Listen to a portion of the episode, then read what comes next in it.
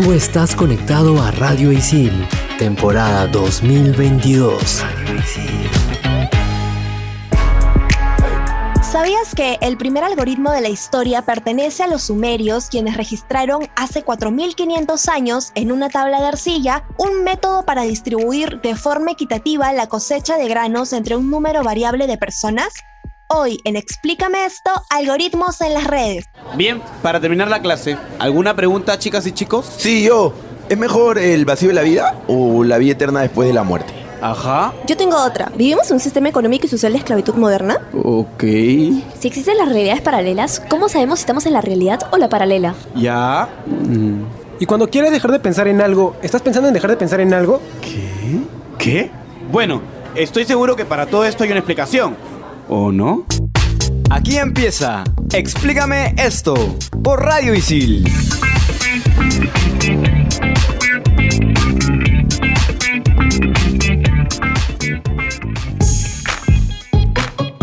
Bienvenidos a Explícame esto por Radio Isil. Soy Andrea y me encuentro conectada como siempre con Clau Caliceni y con Renzo Rostein. Hola chicos, ¿cómo están? Hello, ¿qué tal? Hola, hola gente, ¿qué tal? ¿Cómo están? Emocionada por hablar de este tema porque según yo es muy centennial, pero acá Renzo como que está un poco en contra de, de esta premisa. Así que veamos qué, qué opinan ustedes al finalizar el programa. A ver, partamos obviamente desde la definición. Según la RAE, un algoritmo es un conjunto ordenado y finito de operaciones que permite hallar la solución de un problema. Algunas personas que tengan un background matemático un poquito más desarrollado que nosotros asociarán el algoritmo con los algoritmos matemáticos. Sin embargo, en este programa vamos a hablar desde el punto de vista informático. Exactamente, porque tenemos que ver cómo es que las redes sociales hacen uso de esta función, de esta programación, vamos a decirlo así. Porque para los informáticos, un algoritmo es cualquier procedimiento bien definido que parte de un estado inicial a un valor o conjunto de valores de entrada a los cuales les aplicas una secuencia de pasos y eso al final te va a dar una salida o solución. En definitiva, se puede considerar un algoritmo como una herramienta para resolver un cálculo computacional que esté bien especificado. Sin marearnos mucho, hay que quedarnos con la parte que mencionó Renzo, que un algoritmo es básicamente una secuencia de pasos finitos, bien definidos, lógicos, que resuelven un problema. Y puede que lo primero que pensemos es como que es algo súper complicado y raro o difícil de entender, pero en realidad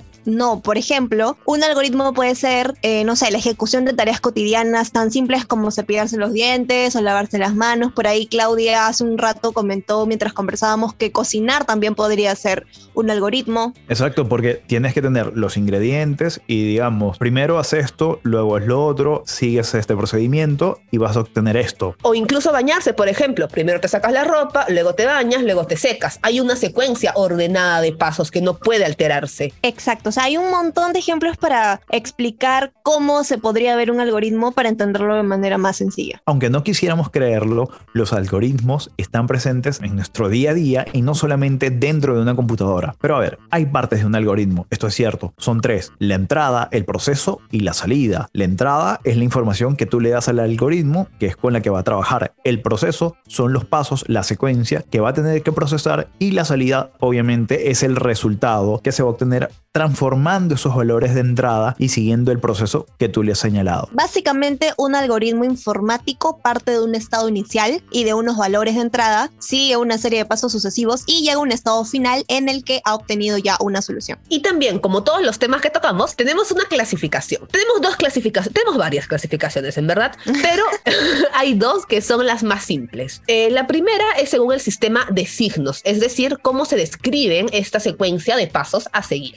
Tenemos por un lado los algoritmos cuantitativos que hacen uso de cálculos matemáticos y por otro lado los algoritmos cualitativos que hacen uso de secuencias lógicas. Ahora, una segunda clasificación se basa en el uso o no de un ordenador o computadora para su resolución. En este caso hablamos de algoritmos computacionales y no computacionales. Y si nos fijamos en la función, lo que hace y la estrategia para llegar a la solución, es decir, cómo lo hace, encontramos muchos más. En este caso son cinco y vamos a describirlos brevemente. En primer lugar, tenemos el algoritmo de búsqueda que localiza varios elementos o uno, depende cómo lo programes, el algoritmo de ordenamiento que organiza los elementos de un listado según una relación determinada, los algoritmos de programación dinámica que reducen el tiempo de ejecución de una tarea dividiendo el problema mayor en varios subproblemas para así acortar el proceso y hacerlo más rápido, los algoritmos voraces que adoptan la decisión más óptima en cada paso local con el objetivo de llegar a una mejor solución y el probabilístico este que tiene una especie de, de, juego porque utiliza el azar en cierto grado para dar un resultado. De media proporcionan una buena solución a un problema. Es algo brutal cómo funciona esto. Uno, varios o todos de estos tipos de algoritmos son empleados en las diversas plataformas digitales, softwares, videojuegos y básicamente cualquier tipo de tecnología que conocemos. Creo que lo primero que pensamos, a ver, no sé, yo por ejemplo lo primero que pienso cuando digo algoritmo es en las redes sociales muy centennial de mi parte, y también en Google. Y de hecho, no sé si sabían, pero el primer algoritmo que alcanzó fama en Internet fue justamente Google y recibió el nombre de Page Rank, un nombre súper random, pero bueno, uh, esto fue en 1998, by the way. Claro, o sea, parece random, Page Rank, pero realmente no es tan así. ¿Por qué? Porque este algoritmo está compuesto por una familia de fórmulas de diversos géneros que le asignan a cada página, page, un valor dentro de un ranking, rank, en función de la calidad que tiene. Entonces, o sea, medio que ya te da la pista de qué hace el algoritmo de Google. No, obvio, pero no sé, siento que Google es como mucho más comercial, entonces la diferencia es como, ¿qué? ¿Así se llamaba? Claro, lo que sucede es que estamos hablando de 1998. Cada pues. red social, cada empresa maneja un nombre distinto para sus algoritmos. Yo no sé cómo se llama el algoritmo de búsqueda de, Facebook. A lo mejor se llama localizador.org, por decir algo. Y suena un nombre muy, muy tonto, pero tú dices, bueno, no es nada llamativo. Lo llamativo de los algoritmos no son sus nombres, sino su función. Y de eso y mucho más vamos a estar hablando en el segundo bloque, aquí en Explícame esto por Radio Isil. Explícame esto por Radio Isil.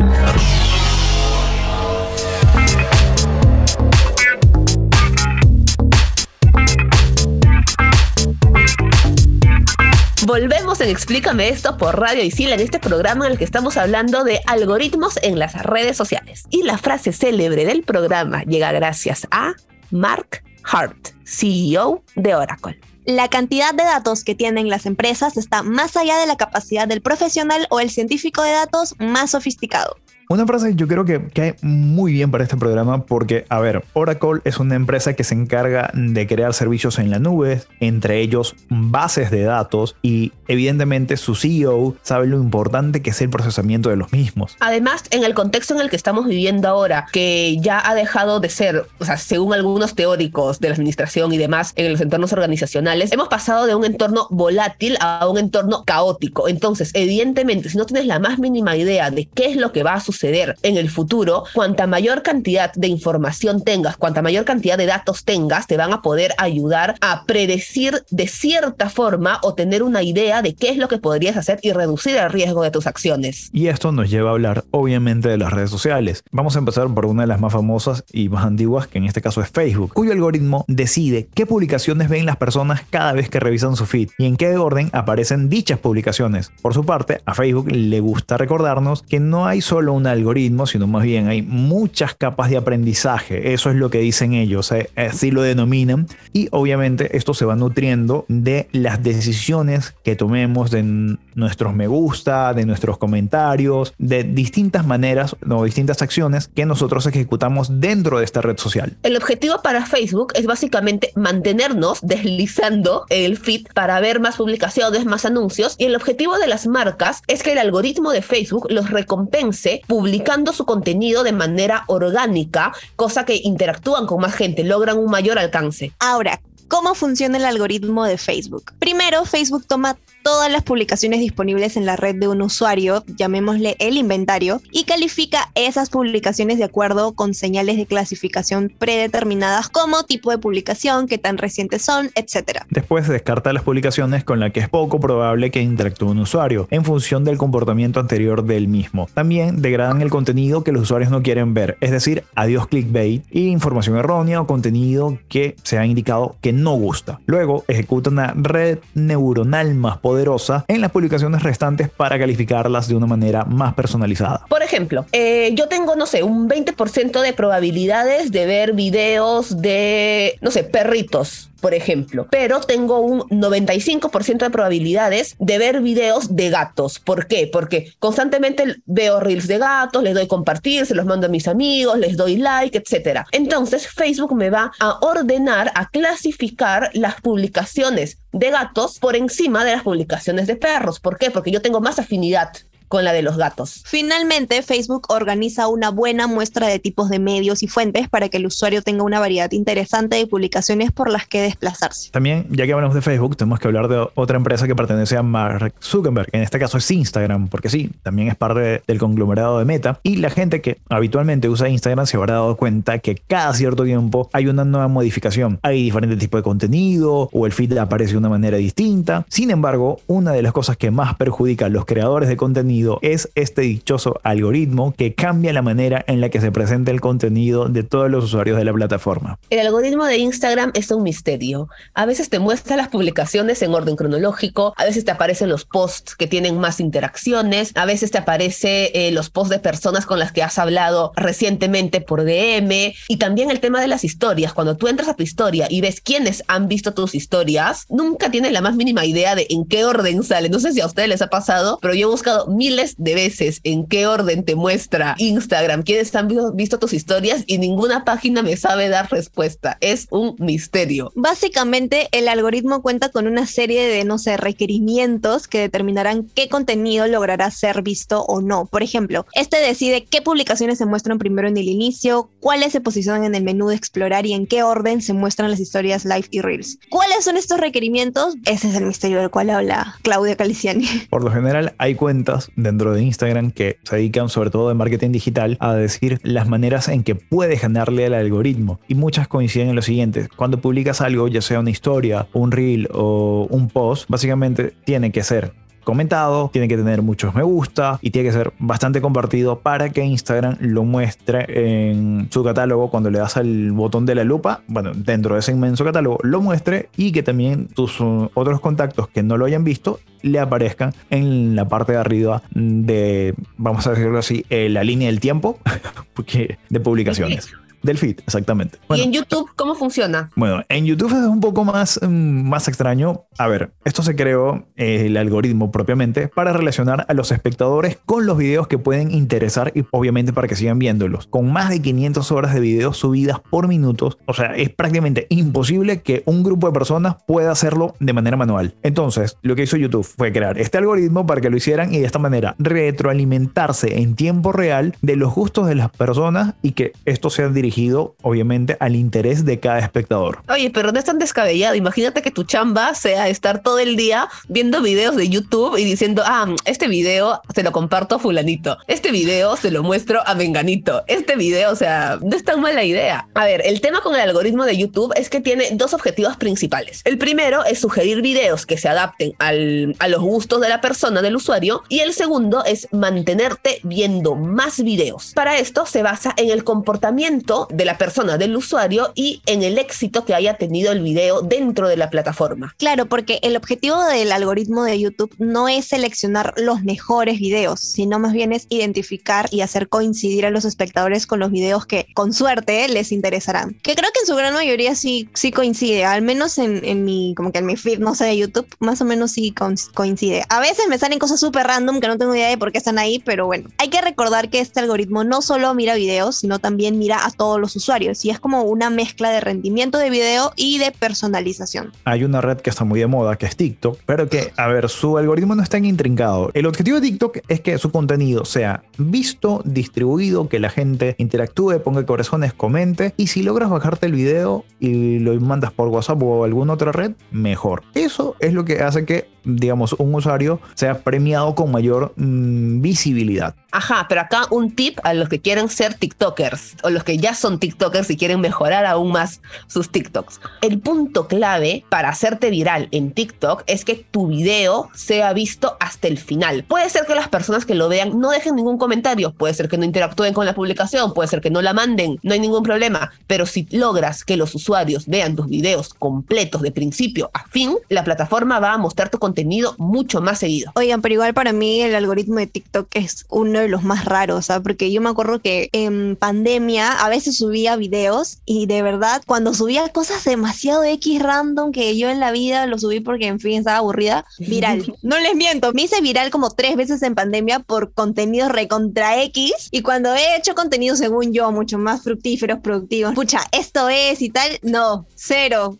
O sea, a lo mucho he llegado a, no sé, a un K, nada más sufro. Pero bueno, ahí eh, de, a pocos, de a pocos hay que ir entendiendo los algoritmos. Continuando, vayamos con el algoritmo de Google, que es una herramienta que se basa en un conjunto de fórmulas matemáticas diseñadas para simplificar una búsqueda, pues cada una de ellas tiene la función de indicarle a los buscadores los resultados más precisos y exactos de acuerdo a las palabras claves utilizadas. De esta forma, cuando ingresas una consulta en Google, vas a recibir como resultado una lista de páginas ordenadas en función a la relevancia que tiene cada una para tu búsqueda. Esto hecho obviamente por PageRank. En otras palabras, lo que hace el algoritmo es mostrarte la información correcta. Y esto se ve a varios factores que son muy especializados. Y ojo, lo que sí tenemos que resaltar de acá es que no solamente es en líneas generales de Google, esto está hecho para cada servicio especializado de Google. Entiéndase, el buscador, Google Maps, eh, Google Podcast, eh, cualquier otro servicio que implique una búsqueda tiene la misma función. Es muy especializado. por eso no existe un único algoritmo de Google.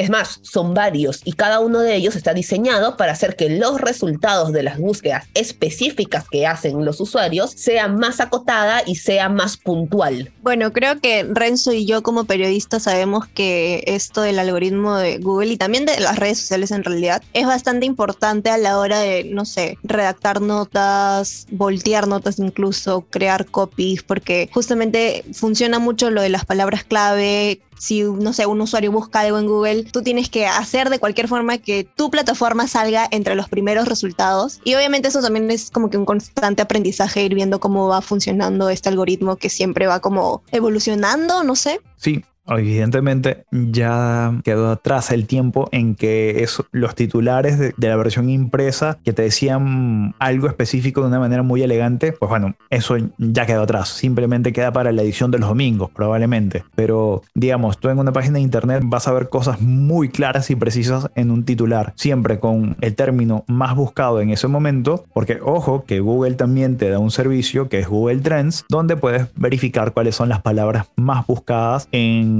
un día de la semana, a una hora determinada. En, una región. Exactamente. Así que la gente que hace SEO se puede maravillar y pasar horas y horas en Google Trends. Recomendación, hagan su cursito de, de Google Trends. La verdad es que es bastante funcional. Y también tenemos que hablar de cosas funcionales que hacen los algoritmos, pero eso lo vamos a ver en el top 5, la parte del programa que más le gusta a Andrea, que me gusta a mí, a ti, a ti y a todos los que están escuchando el programa. Es más, el productor ya nos pide que vayamos al top 5 aquí en Explícame esto por Radio Isil. Explícame esto por Radio Isil.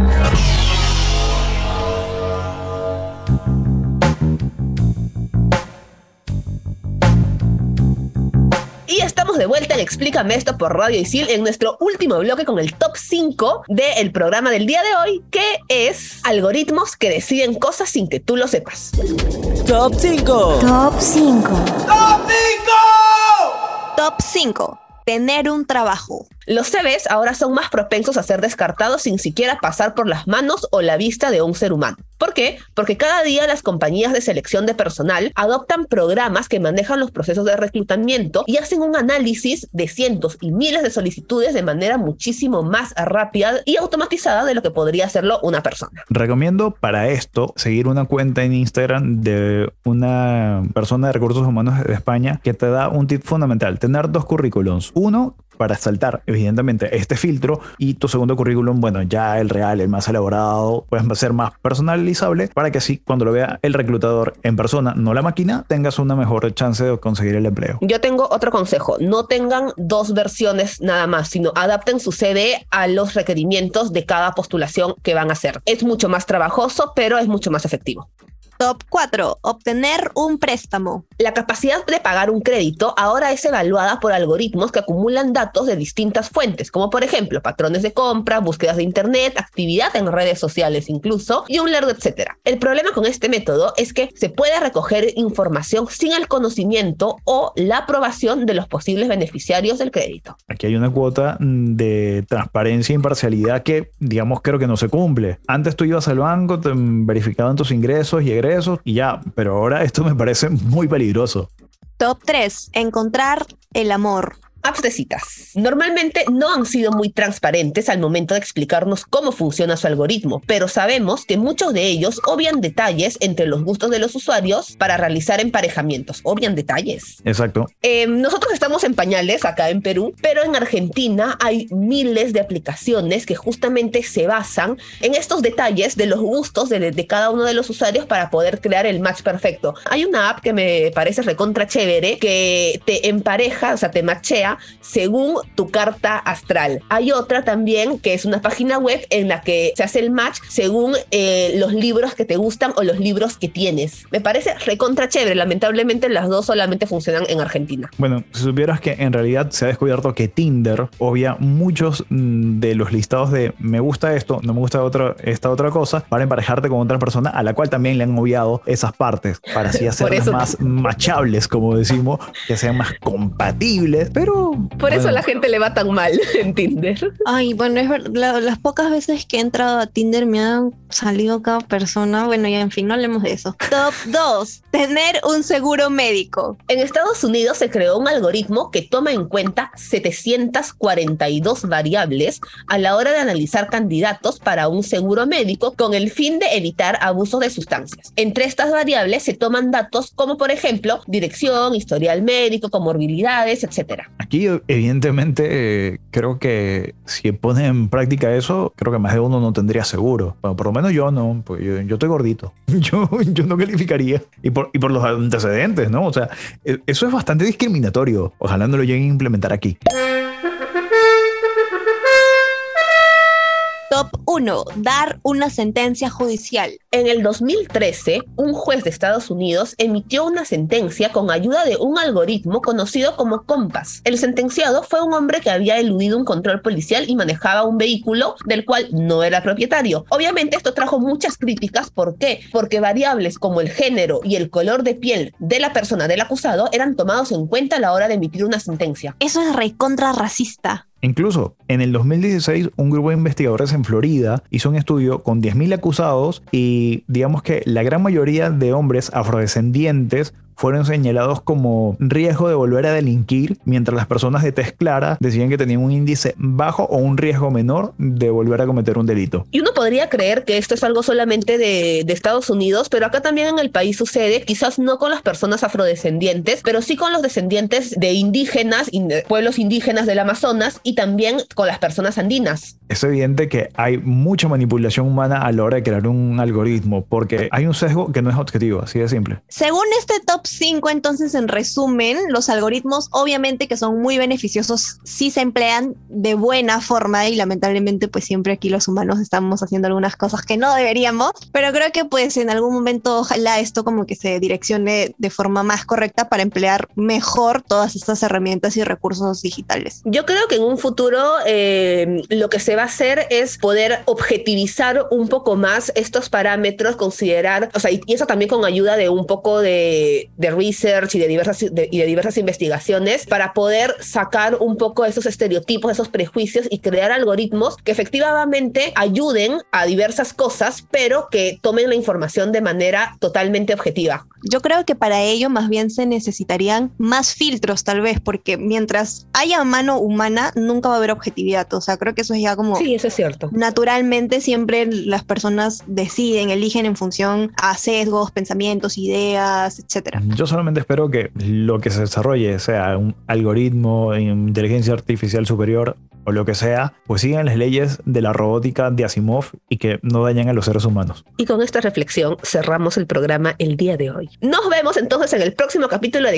Explícame esto por Radio Isil. Chau, chau. ¡Chau! Bye.